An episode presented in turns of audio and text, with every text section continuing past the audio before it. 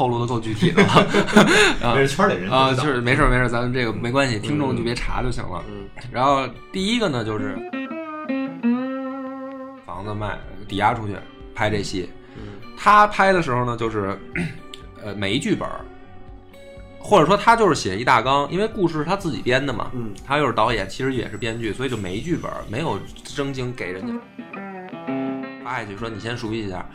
演员呢也都是怎么说呢，叫说不好听一点，就是还还没红的，嗯。大家都是还怀揣梦想的，挣不挣钱都无所谓的那种，嗯一块儿拍。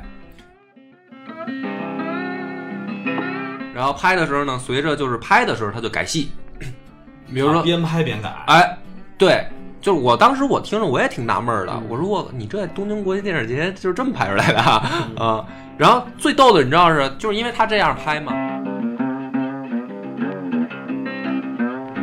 最后去他去参那个去东京的时候，演员不去，就是估计没戏，就是、啊就是觉得。呃，肯肯定啊，就是我我们这么拍出来的东西有戏吗？哎，没想到人家导演报一奖回来，说那个来来来发发宣发的时候咱们再走一圈儿，这演员才回来。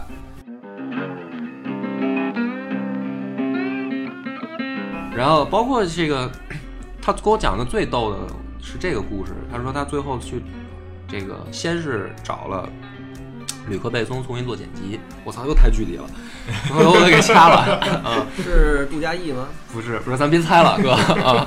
然后呢，这个等于呃，人家把他片子就重新剪一遍，